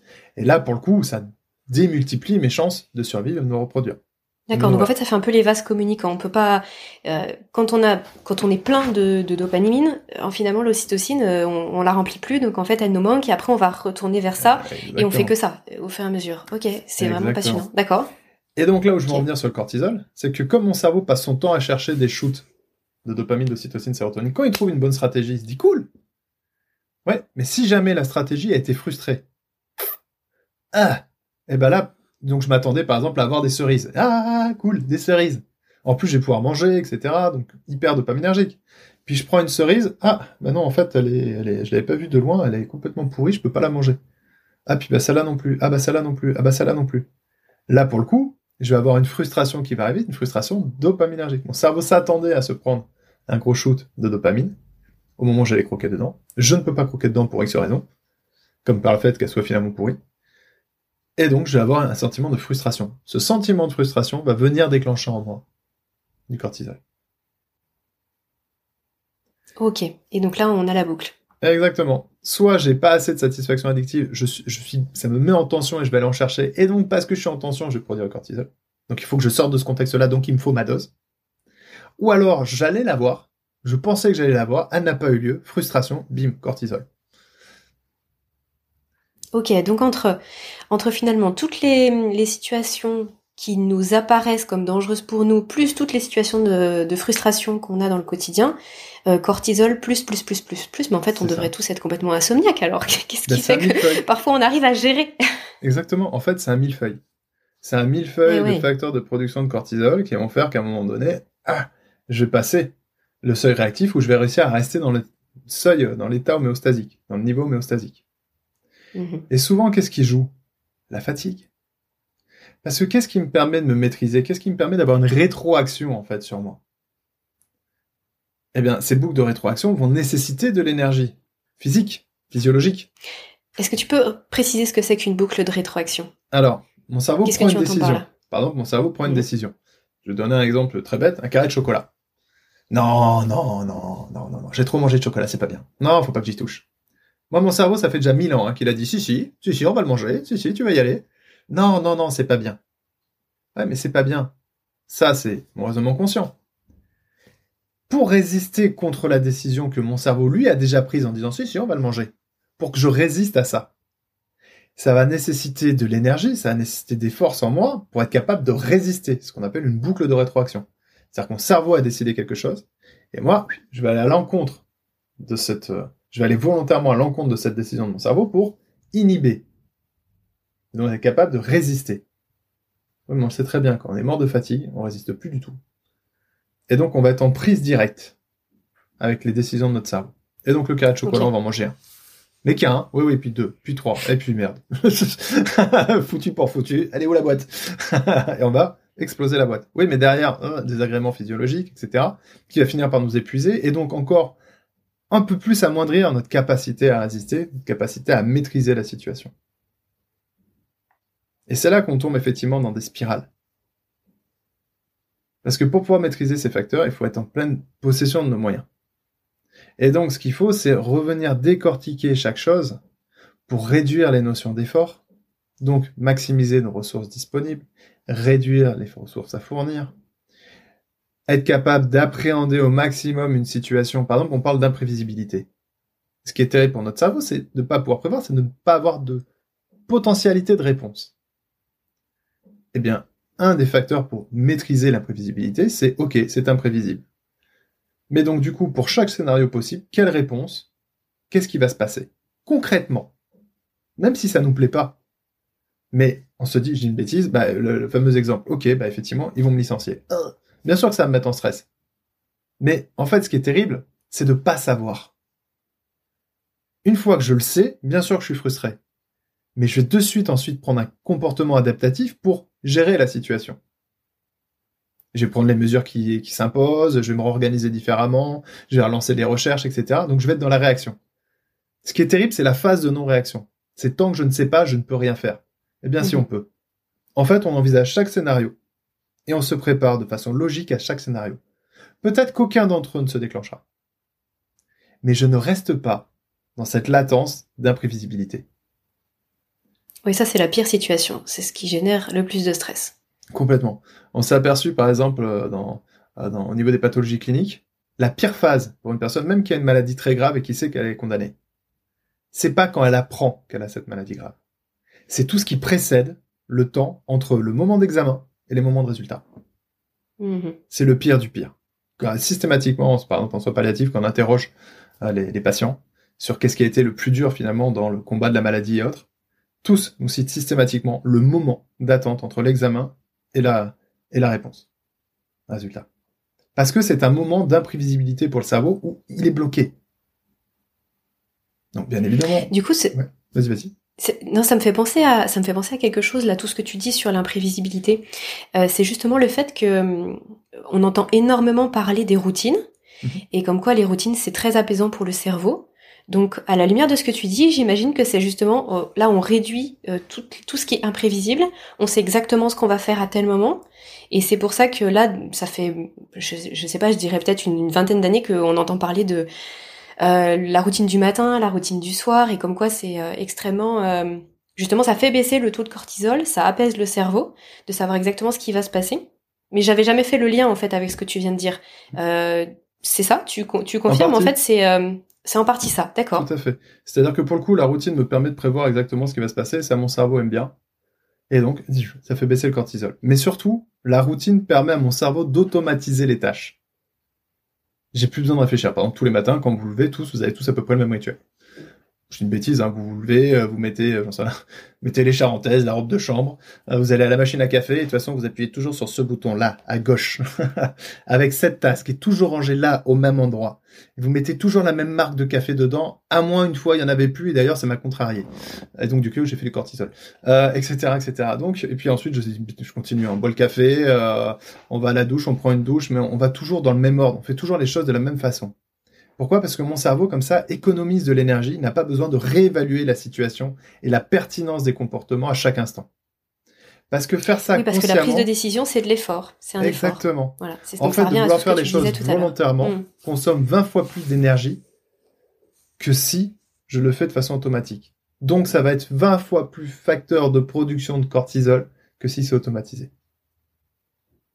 C'est énorme, 20 fois plus. Mais alors du coup, qu'est-ce qui fait que euh, la plupart des gens ont beaucoup de mal à rentrer dans une routine? Euh, Vraiment, ça me, je trouve ça super intéressant parce que moi, c'est quelque chose que je conseille toujours et notamment pour le soir, bien sûr. Euh, c'est quelque chose qui m'a énormément aidé à titre personnel. Et pourtant, force est de constater, c'est que les gens n'arrivent pas à rentrer dans la routine. Et même moi, je l'ai vécu. J'ai trouvé ça dur au début de mettre en place une routine, alors que pourtant c'est c'est plus facile et c'est bon pour nous. Qu'est-ce qui fait qu'il y a ce décalage? Parce que c'est pas une routine au début. c'est justement quelque ah, le fait de mettre une routine n'est pas. Oui, d'accord, oui. Mettre une hmm. routine n'est tout sauf une routine. Mettre une routine, c'est casser la, la vraie routine initiale. Ça casse le chaos, en fait. Ça. Parce qu'il n'y avait pas de routine. C'est exactement ça. Bah, le chaos, mais en, en, mode chaos, on va, je dis une bêtise, euh, ça va être dire non, le soir, à partir de 20h, on commence déjà à baisser les variateurs de lumière pour baisser la luminosité. On va commencer progressivement à baisser la température de la pièce. On va commencer à agir plus calmement. On va changer le, le, le, type d'alimentation qu'on avait jusqu'à maintenant, parce qu'on va faire attention effectivement à l'apport calorique pour éviter que ça vole trop de calories, etc. Enfin, on va mettre en place toute une routine.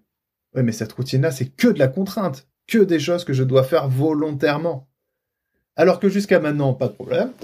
La lumière reste allumée comme elle était exactement à 18h, peu importe qu'il soit 20h, 23h ou minuit ou 1h devant Netflix en train de manger de la série télé avec une tonne de production de cortisol associée, euh, vu qu'on est en stimulation et on vit les états de stress de, nos personnages, donc du coup ça booste notre production de cortisol, et on est bien, et on a fait tout le temps comme ça, et on va se coucher le soir en disant, eh ben, il est encore une heure du matin, je vais être encore fracassé demain, etc., etc. Et oui, mais c'était ça la routine. La routine, c'était j'étais posé dans mon canapé en train de regarder une série tranquille. Et quand je veux en mettre en place, entre guillemets, une routine, euh, comment dire, rationnelle, en fait, une routine étape après étape qui casse mes habitudes pour en instaurer des nouvelles, ah, non seulement je crée des frustrations par rapport à mes stratégies de satisfaction addictive que j'avais déjà mis en routine traditionnelle le soir, donc je vais d'abord me créer des états de frustration. En plus, derrière, ça va me nécessiter beaucoup d'efforts. ça me fait un cocktail de cortisol où mon cerveau il se dit euh, bah, c'était quand même vachement mieux quand on mangeait des pots de Nutella sur le canapé avant quand même. Hein c'était vachement plus fun. Pourquoi? Parce que effectivement dans la dans l'inéquation décisionnelle, faut rentrer un peu trop dans le détail, mais en gros dans le rapport de potentialité de plaisir ou l'aversion à l'effort, bah, j'ai toujours privilégié la potentialité de ce plaisir. Même si je à un moment donné, ça bascule. C'est ça qui est bon, c'est quand même bon. Exactement. Voilà, faut quand même le dire. C'est qu'à un moment donné, ça bascule après. C'est hyper important. En fait, c'est là qu'il faut mm. réussir à se contraindre. En fait, le temps où on va se contraindre, c'est le temps où le cerveau, petit à petit, va se mettre à automatiser ça. Et c'est ce qu'il faut réussir à automatiser. Mais petit à petit, il faut se contraindre à le faire pour que ça devienne un automatisme et que du coup, ça puisse effectivement, alors en l'occurrence dans la routine que j'ai commencé à, stipuler, c'est comment est-ce qu'on fait baisser les seuils de cortisol, comment est-ce qu'on va éviter de bloquer la mélatonine, euh, comment est-ce qu'on va préparer la physiologie, effectivement baisser la température et autres, pour pouvoir préparer la phase d'endormissement. Et quand petit à petit la routine va se mettre en place, parce que c'est le temps que la routine se mette en place, que notre cerveau l'automatise, d'un seul coup, à un moment donné, clac, on va voir le point de basculement, ah, ah, et ça va faire du bien. Et là, ça y est, on sent.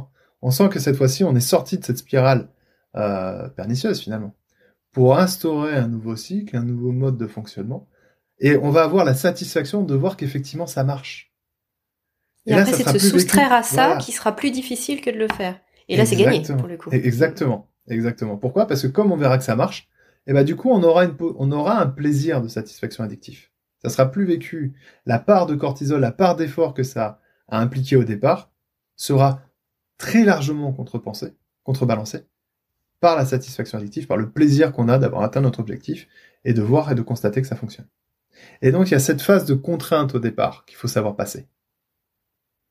Et comme notre cerveau est tout sauf rationnel, parce que si notre cerveau était rationnel, ça se saurait.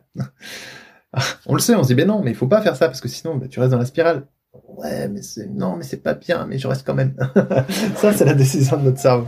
L'individu est pas rationnel. Si les sujets, d'un point de vue, euh, réagissaient de façon rationnelle, on n'aurait pas de fumeurs qui mangent bio. pourtant, des fumeurs qui mangent bio, il y en a des tonnes. C'est irrationnel au possible comme comportement. Et pourtant, mais ça répond à une logique addictive. Bah là, c'est la même chose. Mettre en place la routine, au départ, c'est aversif parce que ça nécessite plus d'efforts que si je ne change rien. Mais en me contraignant à faire ces efforts-là, et en permettant à mon corps de les automatiser, l'effort, à chaque fois que je vais reproduire ma routine, elle va produire un peu moins d'efforts. Parce que mon cerveau va un peu plus l'automatiser. Et surtout, j'ai commencé à voir émerger les bénéfices. Mhm. Et une fois que les bénéfices émergent, le rapport va inverser. Et effectivement, à l'inverse, ça sera difficile de changer euh, cette nouvelle routine, cette nouvelle habitude, parce que, ah, fait du bien, quoi. C'est comme mhm. ça que ça s'explique dans le cerveau. Ok, super. Euh, du coup, par rapport aux, choses concrètes, euh, pratico-pratiques qu'on peut faire pour justement faire baisser notre cortisol, donc si je résume, euh, bah déjà il faut résoudre les situations, quand on peut, résoudre les situations qui nous génèrent du cortisol, mhm. enfin essayer d'être de le moins possible dans l'effort permanent dans la journée, et activer au maximum les choses qui nous font du bien. Donc ocytocine, sérotonine, dopamine. C'est ça. Et endorphine. Alors, qu'est-ce que tu nous disais tout à l'heure pour les endorphines qu'il faut les activer? Puisque les endorphines, moi j'associe ça avec l'exercice physique. Ouais. En fait, qu'est-ce qui se passe? Euh, Je sais pas si, as eu, si, si, si, tu aimes faire de la course à pied ou de la natation, du vélo, enfin ce genre de sport de fond. Mm-hmm. Au départ, si je prends par exemple l'exemple de la course à pied, oh, j'ai jamais entendu personne dire ouais super, allez vas-y, on essaye la course à pied, ça a l'air génial. Non, personne à la base, les courses à pied, on dit oh non, ah, ah t'es sûr que tu vas aller courir là? Ah, moi, j'aime pas courir. On entend tout le temps cette phrase, j'aime pas courir. C'est normal. Parce que le cerveau n'a pas identifié ça comme étant une potentialité de satisfaction endorphinergique. Et d'ailleurs, de toute façon, il n'a pas, si la personne ne fait pas d'activité euh, sportive, personne n'a pas d'addiction aux endorphines. Il va falloir que, effectivement, la personne aille courir une première fois, alors pour le coup, elle a couru 20 minutes, elle a transpiré tout ce qu'elle a pu, elle a craché ses poumons, elle a dit mais pourquoi je fais ça? Et puis après avoir pris une bonne douche, elle va quand même admettre que bon, bien admettre quand même que derrière, euh, bon j'aime pas ça, hein, mais euh, c'est vrai que ça fait du bien quand même. Bon, elle vient d'avoir son premier shoot d'endorphine. C'est-à-dire qu'après l'effort physique, pour réparer le corps et pour pouvoir permettre au corps de mieux se régénérer, le corps balance les endorphines pour gérer la douleur. Et la fois suivante, elle va revenir, mais avec un peu moins d'aversité. Oh, c'est bon, tu m'as déjà traîné la semaine dernière, là. Ah, t'es casse-pied. Bon, allez, ok, je viens. Un peu moins de résistance. Et puis, elle va se reprendre un shoot endorphine après. Et puis, elle va recommencer une troisième fois, puis une quatrième, et puis une cinquième. Et puis à la limite, la sixième semaine, c'est plutôt elle qui va appeler l'ami qui aime bien, qui lui demande à chaque fois d'aller courir avec. On va dire, oh, comment ça, tu peux pas? Oh, et t'es gonflé quand même. Hein. C'est toi quand même qui m'a mis, euh, qui m'a obligé à chausser les baskets jusqu'à maintenant, et maintenant que euh, je vais aller courir, toi tu veux plus. Le désir, c'est inversé. En fait, on a amorcé l'addiction aux, aux endorphines. Et donc la personne va avoir besoin de trouver sa satisfaction endorphinergique. Alors qu'au départ, elle n'avait pas l'addiction aux endorphines. Et c'est souvent ce qui arrive d'ailleurs après l'emballement, c'est que bah, du coup les gens aiment bien courir, quand ils peuvent pas courir, bah, une frustration. Euh, et du coup, bah euh, ok, je cours le dimanche, mais euh, c'est vrai quand même que ça serait bien qu'au moins une fois dans la semaine, le soir, j'aille courir. Qu'est-ce que c'est? C'est la tension aux endorphines qui est en train de dire, et si on rajoutait un peu plus avec une course en semaine? Et puis une fois qu'on en a rajouté une en semaine, on dit attends, ça fait quand même beaucoup d'activités quand même dans le sport. Ce serait bien que je me sorte une troisième sortie, mais juste de récupération qui bien évidemment va devenir une course, une sortie normale, etc., etc., etc. Et on a l'emballement sportif qui se crée derrière. Alors, du coup, la question que je me pose par rapport à tout ce que tu as dit, c'est euh, il y, a beaucoup de personnes, donc je, le constate hein, par rapport à, à là sur, le sommeil, il y a énormément de personnes qui ont des, qui ont des journées mais ultra chargées. Mhm. mais ultra chargé, pas forcément négativement, tu vois, un rythme mhm. certes intense au niveau professionnel, social, etc. Mais du coup, des gens qui font beaucoup d'activités physiques, euh, qui vont avoir, euh, en tout cas, on a l'impression qu'ils vont, euh, qui vont aller apporter bah, de la dopamine, la sérotonine, énormément de choses. Mais pour autant, ils trouvent pas le repos le soir. Et pour autant, ils restent tout le temps en ultra éveil. Donc en fait, comme s'il y avait trop de tout. et donc trop de cortisol. Et voilà, c'est ça. ça dans la journée. C'est pas forcément. En fait, le truc, c'est qu'on associe. En fait, le mot stress est mal associé. Le stress, c'est quelque chose qui vient stimuler et nécessiter une adaptation de mon corps. Mhm. positif ou négatif. Donc, faire plein de choses en journée, et même s'éclater dans le boulot en journée. Et donc, du coup, on a tendance à vouloir faire plein de choses, et c'est génial, parce qu'il y a aussi ce projet, et puis il y a ça, et puis il y a machin, et puis il y a le pot de départ avec Jean-Louis, salut Jean-Louis, etc. Et tout ça, en fait, qui sont que des bons shoots, hein, on se rend des shoots de dopamine, de sérotonine, d'ocytocine. Oui, mais tout ça, rappelle-toi, un des contextes majeurs de production de cortisol, l'effort. Mm-hmm. La quantité d'efforts qu'il faut mettre en œuvre pour gérer tout ça. C'est énorme. Et donc, plus je vais faire de choses, plus je vais produire du cortisol. Et donc, quand je vais arriver le soir, mon niveau homéostasique va être très élevé en termes de cortisol. Bien loin du seuil basal. Donc, il va falloir un temps pour que tout ça se calme. Mais le truc, c'est que généralement, quand on est dans l'hyperactivité, on est pris par la dopamine. Donc, on a toujours envie de faire plein de trucs. Du coup, on arrive à la maison. Oui, bah tiens. Et puis tiens, en même temps, ça serait bien que ce soir, j'en profite pour regarder ce qu'on pourra faire dans le week-end. Et puis, je vais regarder euh, sur Internet telle et telle chose. Et puis, en même temps, tiens, je vais cuisiner parce que j'aime bien cuisiner aussi. Ah, puis tiens, faut en même temps que je pense à sortir euh, les poubelles. Et puis que je fasse euh, la lessive. Et puis que, et on continue à faire mille choses. Certes, des choses qui nous, entre guillemets, nous détendent. Mais pourquoi elles nous détendent? Elles nous détendent parce qu'elles défocalisent notre attention sur quelque chose d'autre mais ça continue à produire des efforts. Donc je continue encore à produire du cortisol.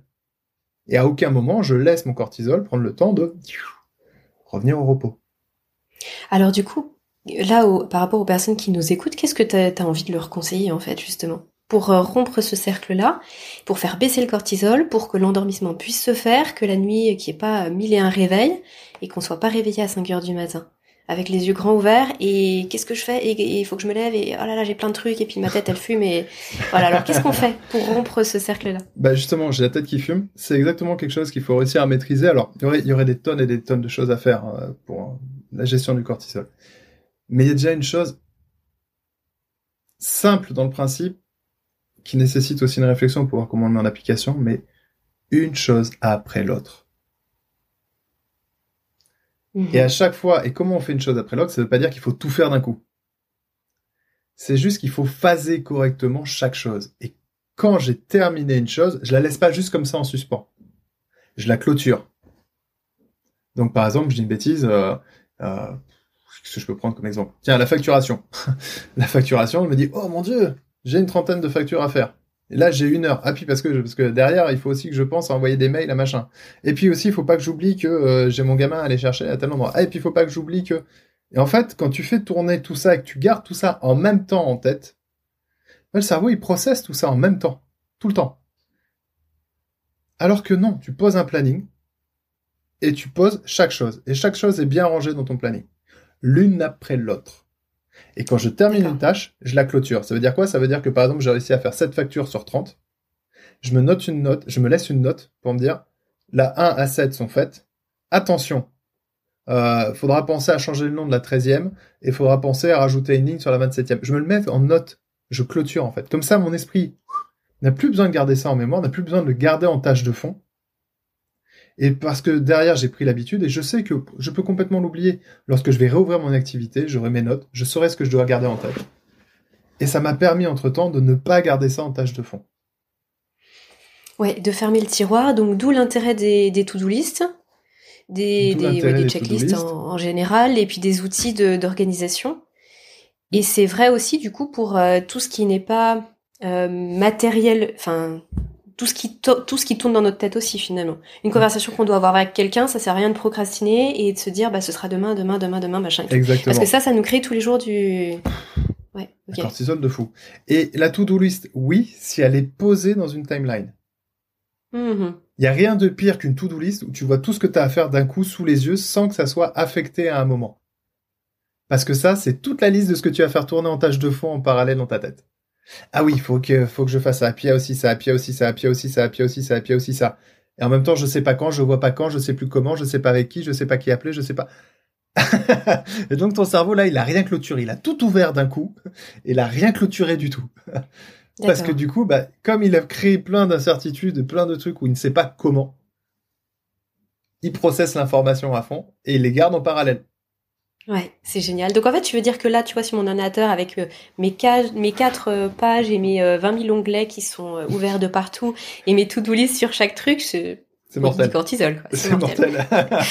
je je m'en doutais, mais bizarrement, j'ai encore pas trouvé une façon de fonctionner mieux. Mais euh, il y avait quelque chose qui me disait que c'était pas forcément optimal. faut la poser. En fait, faut tout poser. Dans... La première ressource qui nous fait, qui est la plus difficile pour nous aujourd'hui, c'est l'organisation du temps. Donc, vaut mieux à la limite que, que tout soit posé. Alors, c'est souvent ce qui nous angoisse en disant, mais attends, mais alors, du coup, ça veut dire que ça, je pourrais le faire que dans trois semaines? Oui, tu pourras le faire que dans trois semaines. Déjà, ce n'est plus un doute, c'est une certitude. Pourquoi? Parce que jusqu'à maintenant, toutes tes ressources de temps sont exploitées. Et le pire, c'est que là, ça te fait mal de le mettre dans trois semaines. Mais si tu l'avais laissé en to-do list, je suis sûr que dans trois mois, tu le retrouvais. Hmm. Sauf qu'à ce moment-là, t'as pas nécessairement conscience que ça sera dans trois semaines. Mais au moins, tu sais. Tu sais exactement que ça, ça ne sera faisable que dans trois semaines. Et ça revient à ce fameux euh, concept de la prévisibilité. Exactement. Ouais. Et s'il y a des choses qui ne sont pas claires, en fait, il faut souvent se laisser un mémo. En fait, il nous faut quelque chose qui nous rassure en se disant, c'est bon, je peux mettre ça en veille. Et je ne, ne gaspille plus d'énergie dessus. Quand je le réouvrirai, j'aurai toutes les informations nécessaires pour pouvoir le reprendre en main. Souvent, on garde des trucs en fond parce qu'on se dit, ah non, non, parce que sinon je vais oublier. Le nombre de fois où je vois des gens qui vont chercher leur gamin à l'école et qui sur le chemin se disent ah oui putain faut pas que j'oublie tout à l'heure. Surtout pas que j'oublie que quand je vais aller faire des courses je dois prendre du lait du machin du ceci du cela. Du lait stop. On se fait un mémo on se fait un, un post-it un rappel ou une note dans le téléphone. Quand je vais aller faire les courses j'achète ça ça et ça. Point. Ça c'est plié et quand j'arrive à mes courses je regarde mon mémo des courses et j'ai toute ma liste j'ai pas besoin de le laisser tourner en tâche de fond dans ma tête et ça, en termes d'économie, d'effort cognitif, c'est astronomique. Et donc, en production de cortisol, c'est énorme. Et la réduction est énorme. Mhm. Et du coup, pour Voilà. l'énergie Voilà. qu'on l'énergie qu'on économise là, euh, bah, finalement, on, on s'y retrouve après, le soir venu justement, le lendemain, etc. Et Ouais. le cortisol Parce baisse. que Et on dort mieux. c'est ça. Mm. Exactement. En fait, c'est pas tant le fait d'avoir économisé l'énergie, si ce n'est de ne pas avoir produit ou avoir produit moins de cortisol. Alors, c'est vrai qu'on économise de l'énergie puisque le cortisol va transformer les glucides, les lipides en, en énergie. Mais c'est surtout le fait que le niveau de cortisol sera bas. Parce que il faut qu'en fin de journée, il soit le plus bas possible, qu'il soit le plus proche possible du seuil basal. S'il est trop élevé dans les niveaux homostasiques, alors d'autant plus s'il a passé les seuils réactifs, qu'est-ce qui va se passer? Le cortisol et la- l'adrénaline va être là pour nous maintenir en vigilance. Pourquoi est-ce qu'on dort pas sous l'effet du cortisol? C'est parce que tout simplement, lorsque mon pote Maurice il était en face du tigre sabre et que le tigre sabre s'est dit J'attends. J'attends qu'il dorme. Vas-y, endors-toi, mon petit. À la seconde où tu t'endors, je te bouffe. Ouais, mais le cerveau, c'est, il le sait bien. Donc qu'est-ce qu'il va faire? Bah, Il va nous empêcher de s'endormir. On a un tigre sabre sous le pif. Donc c'est clairement pas le moment de dormir. Donc le cerveau nous maintenir volontairement le plus possible en éveil, nous empêchant de nous endormir, parce qu'on est en danger. C'est tout sauf le moment de dormir. Mm. Oui, c'est exactement ça. C'est exactement les ressentis hein, bah, que j'ai pu expérimenter euh, et, que, que les gens euh, les, gens témoignent en général. C'est le fait d'être maintenu éveillé. On ne comprend pas pourquoi notre cerveau nous maintient éveillé. Donc certes, il n'y a pas un tigre devant nous, mais il se sent en danger par plein de choses, plein de petites choses. Exactement. Et les crises d'angoisse. Oui, les crises d'angoisse. Les crises d'angoisse euh, sont justement ces moments où tu es en état d'homéostasie très très très élevé du coup, t'arrives pas à t'endormir. Comme t'arrives pas à t'endormir, tu te mets à ruminer des pensées. Ces pensées vont t'amener encore un peu plus à produire du cortisol. Et vlan, tu vas passer le seuil réactif. Et là, t'as l'adrénaline qui va se mettre en marche. Rien de particulier, pas de pic normalement, avoir un vrai stress, avoir des palpitations, le souffle court, etc. Mais en fait, c'était la goutte d'eau qui a fait déborder le vase, un de plus. Alors là, du coup, c'est super intéressant ce que tu dis parce que là, c'est pas la situation en tant que telle, c'est le cerveau qui projette une situation. Donc c'est le fait que on pense que. Donc en fait, nos pensées, notre discours interne, il est tout aussi important que les situations qu'on rencontre dans la vie euh, réelle. Oui, en fait, notre cerveau passe son temps à même même ce qu'on appelle la vie réelle n'est que la représentation de notre cerveau, fondée en partie sur des flux de perception et donc par exemple, je perçois le téléphone portable que j'ai en face de moi. Mon cerveau finit, donc avec quelques éléments de perception, mon cerveau finit la représentation du téléphone avec ce qu'il a en mémoire. Et donc notre représentation du monde, c'est à la fois ce que l'on perçoit de nos sens et les représentations créées par mon cerveau. Donc c'est un mélange des deux. Et comme c'est un mélange des deux, mon cerveau a énormément de mal ensuite à faire la différence entre ce que je vois et ce que j'imagine. Et donc mon imaginaire, mes représentations purement mentales, mon imaginaire, va avoir un impact physiologique sur moi, en partie comme si c'était réel. Et l'exemple que j'adore donner euh, quand les gens doutent en fait à quel point leur pensée peut avoir un impact physiologiquement sur eux, je les invite systématiquement, alors dans leur intimité, à fermer les yeux, à avoir les pensées les plus érotiques possibles et imaginables, et à ce moment-là, osez me dire que votre corps ne réagit pas comme si c'était en partie réel bien sûr qu'il réagit. Alors qu'en réalité, vous êtes tout seul dans une pièce et qu'il n'y a pas l'objet de vos fantasmes euh, qui est réellement présent. Pourtant, votre corps, rien que par rapport au flux de la pensée, a réagi comme si ça l'était. Bah, c'est la même chose avec n'importe quel type de, pensée, qu'elle soit positive ou négative, qu'elle amène à produire cortisol ou pas. alors le piège, c'est que quand on est déjà sur des niveaux de cortisol élevés, nos pensées se synchronisent par rapport à nos états physiologiques. C'est-à-dire que plus j'avais du mm. cortisol en moi, plus mon flux de pensée, mon imaginaire va se mettre en accord avec cet état de cortisol et donc va produire des, enfin, va générer des pensées qui à leur tour vont produire du cortisol. Et c'est pour ça qu'effectivement, quand on a du mal à s'endormir, il suffit qu'on parte avec une petite idée un peu contrariante en tête, puis on va se mettre à la faire tourner en boucle. Puis on va la ruminer. Et puis boucle après boucle, ça va devenir de plus en plus important. Ce qui était finalement un petit grain de sable commence à devenir un sacré caillou dans la chaussure. Et puis finalement, c'est plus un caillou dans la chaussure, c'est un rocher sur le pied. Et puis c'est pas sur le pied, mais c'est carrément sur moi qu'il est en train de m'écraser le caillou, etc., etc. Parce que en fait, il y a une mise en spirale entre la quantité de cortisol que j'ai déjà à la base en moi quand je vais me coucher, cette première pensée qui est contrariante, qui vient renforcer la quantité de cortisol en moi, qui va du coup penser et créer des pensées plus noires, qui ont elles-mêmes pensé plus, produire plus de cortisol, etc., etc. Et donc à un moment donné, on se lève, on se dit waouh, attends, je vais prendre un verre d'eau, là, faut que je marche 10 secondes. Et généralement, quand on y repense le lendemain, on se dit attends, je suis parti complètement en cacahuète hier soir. Oui, oui, pourquoi je me suis laissé entraîner aussi loin et, finalement on n'a pas le même ressenti. Exactement, exactement. C'est cette spirale. Euh, Guillaume, il y a une chose dont tu n'as pas parlé euh, là par rapport aux neurotransmetteurs, euh, c'est le GABA. Euh, qui, d'après ce que j'en connais, d'après ce que j'en sais, euh, justement vient euh, s'opposer au cortisol puisque lui c'est le, le neurotransmetteur du, du système nerveux parasympathique mhm. qui vient justement calmer un peu le jeu, apaiser tout ça.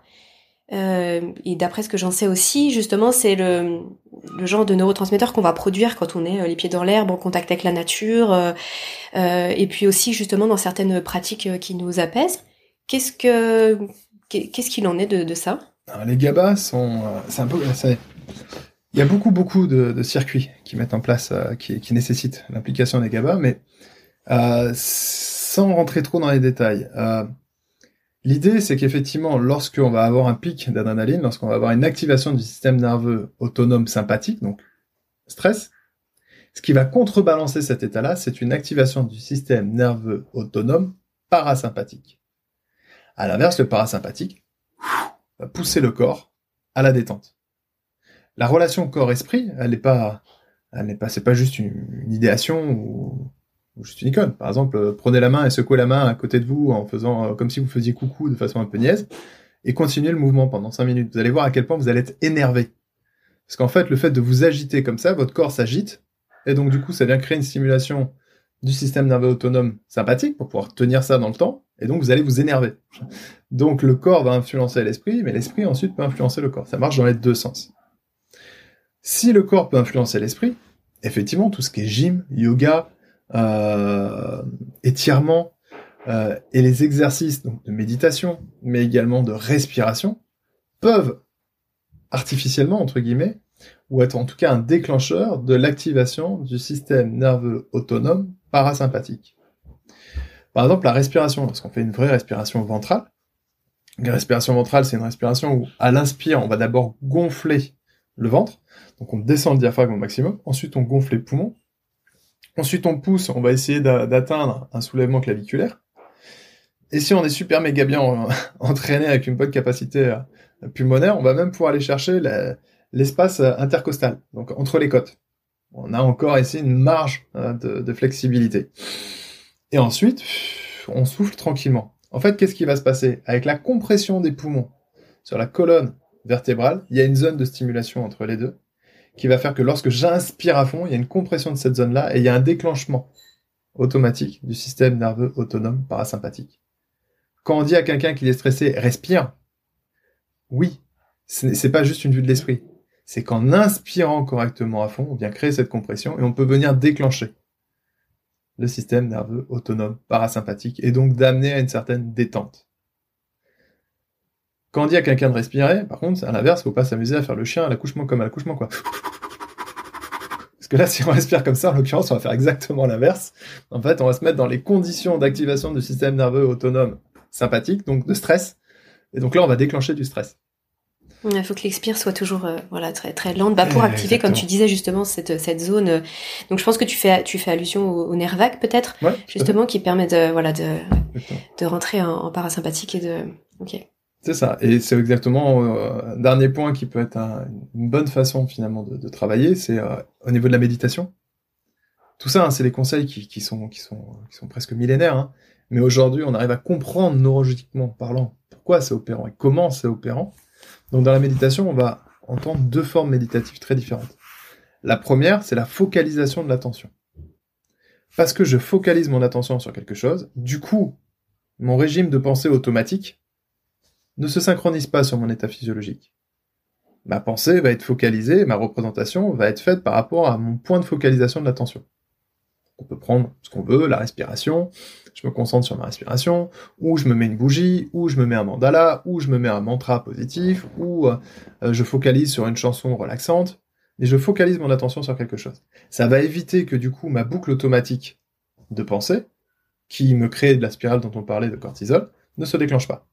Parce que la pensée automatique se déclenche à chaque fois que mon attention est défocalisée. Dès que je relâche mon attention, hop, ça passe en mode pensée automatique. Dès que je repose mon attention sur quelque chose, ça fixe mon attention. C'est ce que les bouddhistes appellent euh, to give banana to the crazy monkey. C'est-à-dire qu'ils voient en fait notre système de pensée comme un singe fou, et que si on veut arrêter que le singe court partout, on lui donne une banane. En fait, on focalise son attention. Et du coup, il s'assoit, il la mange. J'adore l'image. ok, génial. Give banana to the crazy monkey. Ou alors, il y a une autre forme de méditation qui est dite aujourd'hui, elle porte des noms, euh, X noms depuis les millénaires. Aujourd'hui, on l'appelle la méditation pleine conscience. En fait, c'est la capacité qu'on va acquérir progressivement à observer notre pensée. Et parce que j'observe ma pensée, dans ce cas-là, il faut faire un parallèle avec un dicton japonais qui dit si tu observes une fleur, une chose est sûre, c'est que tu n'es pas la fleur. Ça peut paraître très bête dit comme ça, très basique. Oui, mais si on la ramène à ça maintenant, si je suis capable d'observer ma pensée, une chose est sûre, c'est que je ne suis pas ma pensée. Hmm. Je suis l'observateur, ce qu'on appelle le témoin silencieux. Mais donc du coup, en prenant conscience que je ne suis pas ma pensée, j'arrête de l'alimenter. Et parce que j'arrête de l'alimenter, elle disparaît. Et j'arrive à l'état de non-pensée, l'état méditatif, pleine conscience. Et qu'est-ce que ça va amener? Ben, Ça va amener que toutes ces pensées qui produisaient en moi et qui se synchronisaient avec mon état physiologique de cortisol, et qui ne faisaient que l'entretenir, ça va se stopper. Donc mon cortisol n'est plus auto-alimenté et, et il redescend. Et on s'apaise. C'est génial, Guillaume. C'est vraiment génial tout ce que tu nous apportes. Franchement, je, me nourris de tout ce que tu dis depuis tout à l'heure. Et surtout là, en plus, tu parles de méditation, donc c'est juste euh, parfait pour moi. Euh, parce que je trouve que c'est un levier qui est extraordinaire. Et euh, d'ailleurs, très souvent, les, les gens confondent euh, la méditation avec euh, avec un médicament et ça c'est ça a le don de m'agacer dans le sens où il y a beaucoup de, gens qui vont témoigner et écrire ah, moi la méditation j'ai essayé ça m'aide pas à dormir. Mais en fait ils ont pas compris que le but c'était pas de les endormir. C'était en fait euh, en amont de justement travailler sur ses pensées sur la relation qu'on a avec avec soi et ses propres pensées. Et donc là ce que tu viens de dire ça illustre tout en fait. Il y a, rien d'autre à ajouter donc c'est génial. Il y a un super bouquin là-dessus qui s'appelle Cerveau et méditation. Euh, je l'ai pas sous la main je ne crois pas que ce soit Christophe André. C'est. Euh, ah, attends, je l'ai là.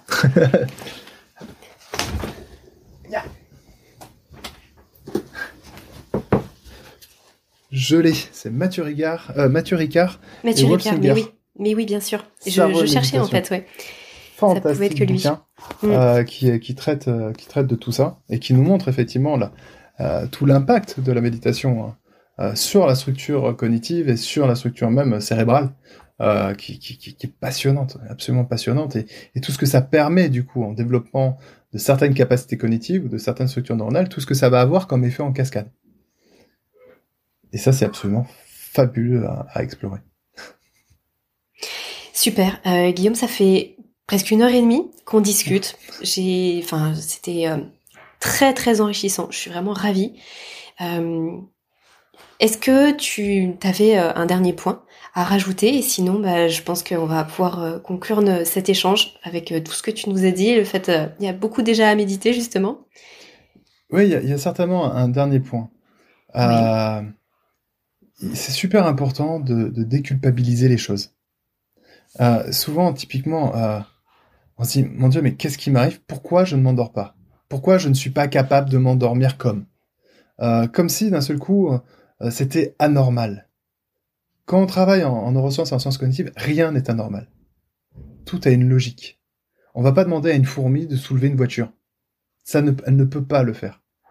Donc tout simplement, il faut essayer. Il faut essayer d'aller dans la bonne direction. Et c'est normal qu'on échoue. Et c'est pas parce qu'on a échoué que les bénéfices en sont perdus. Le simple fait d'essayer, met en action des fonctions, met en action des processus qui progressivement vont se renforcer à chaque fois qu'on essaiera. Donc quand on va essayer, on va échouer, mais un petit peu plus loin. Puis on va essayer, échouer encore un petit peu plus loin. Mais c'est ce temps d'essai en fait qui est bénéfique. C'est pas le résultat. C'est le fait d'essayer, la récurrence de l'essai, la, la, la, la persévérance dans l'essai, indépendamment du résultat, qui amène à progresser et à tendre l'objectif qu'on cherche à atteindre. Et mhm. échouer ne doit pas être culpabilisant. Au contraire, au contraire, c'est c'est de savoir être euh, euh, pas reconnaissant, mais euh, de savoir être fier d'avoir essayé et, et, de savoir que c'est dans cette phase d'essai que euh, on a progressé. Qu'on apprend et qu'il se passe quelque chose. Ouais, ça, ça résonne complètement en moi ce que tu dis. Et souvent, moi, je dis justement aux gens de de viser la maîtrise plus que la réussite dans le sens euh, viser la maîtrise de ce que vous pouvez maîtriser dans votre journée et après vous laissez votre corps faire. Et si ce que vous avez fait dans votre journée ça n'a pas suffi à ce que votre corps il s'endorme bah vous réajusterez le lendemain. Mais viser la réussite du fait euh, je dois réussir à dormir c'est l'échec absolu parce qu'en plus du coup on sait même pas pourquoi on, on, ne dort pas. Alors que quand on on essaye de regarder les leviers de notre journée bah après ça voilà on tend vers quelque chose donc euh, ouais, c'est c'est euh, très très parlant ce que tu dis. Et c'est vraiment c'est vraiment très très important parce que c'est ce qui amène à pouvoir euh, être persévérant. Si on vit l'échec comme un échec, justement, et non pas comme une tentative ou un pas de plus vers l'objectif, eh ben on se décourage.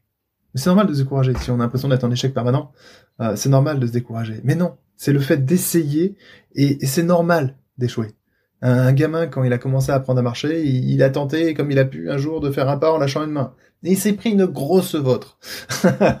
Mais il s'est relevé. Il a recommencé. Et c'est le fait qu'il essaye On n'a jamais dit à un gamin qui commençait à faire trois pas, mais regarde, t'es naze ou quoi? T'as même pas réussi. Si t'arrives à en faire trois, c'est que t'es capable de marcher n'importe où. Hein. Donc à un moment donné, si tu tombes, bah, bah c'est que t'es mauvais. Non, bien sûr, on ne fait jamais ça avec un enfant. Et pourtant, c'est ce qu'on se fait à soi plus tard. Donc non, au contraire, valoriser le fait d'avoir déjà réussi à faire trois pas. Et puis peut-être qu'à la fois prochaine, vous en ferez que deux, parce qu'il y a une fatigue, parce qu'il n'y avait pas les mêmes ressources. Et puis la fois prochaine, vous en ferez peut-être quatre. Mais peu importe. Le tout, c'est d'avoir essayé, d'avoir mis en place ces fonctions pour qu'elles puissent progresser et prendre ensuite pleinement leur place qui permet d'atteindre l'objectif. Donc, faut absolument déculpabiliser ça et faut vraiment aborder ça avec bienveillance et, et, gratitude envers soi-même, qui est vraiment, vraiment très important. Alors là, parfait pour les mots de la fin. Bienveillance, gratitude envers soi-même, c'est top. Un grand merci à toi. Merci infiniment, Guillaume. Euh, je mettrai euh, un lien euh, en bas dans la description du podcast pour que les gens puissent te retrouver s'ils veulent voir ton travail. Est-ce que tu peux juste en quelques mots nous dire, nous parler BMO, nous dire exactement ce que tu ce que tu proposes, ce que tu fais? En quelques mots, BMO donc c'est effectivement la, fameuse inéquation décisionnelle dont, j'ai parlé là pendant le, le, podcast. À un moment donné, j'y faisais plusieurs fois référence. C'est véritablement comment est-ce que notre cerveau, à partir de ces mécanismes addictifs et aversifs, comment fonctionnent véritablement dans le détail tous ces mécanismes-là.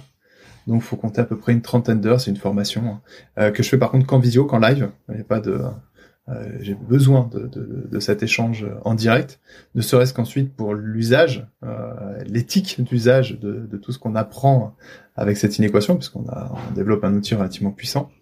Euh, et donc, pendant ces 30 heures de formation, c'est la compréhension profonde des mécanismes de notre cerveau euh, pour comprendre pourquoi et dans quelles conditions est-ce que les décisions sont processées par chacun.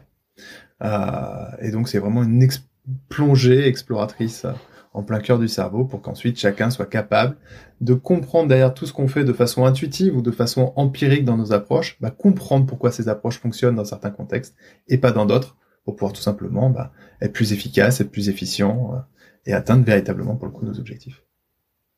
Ok, super. Passionnant. Merci infiniment Guillaume pour le temps que tu, que tu nous as accordé aujourd'hui sur le podcast.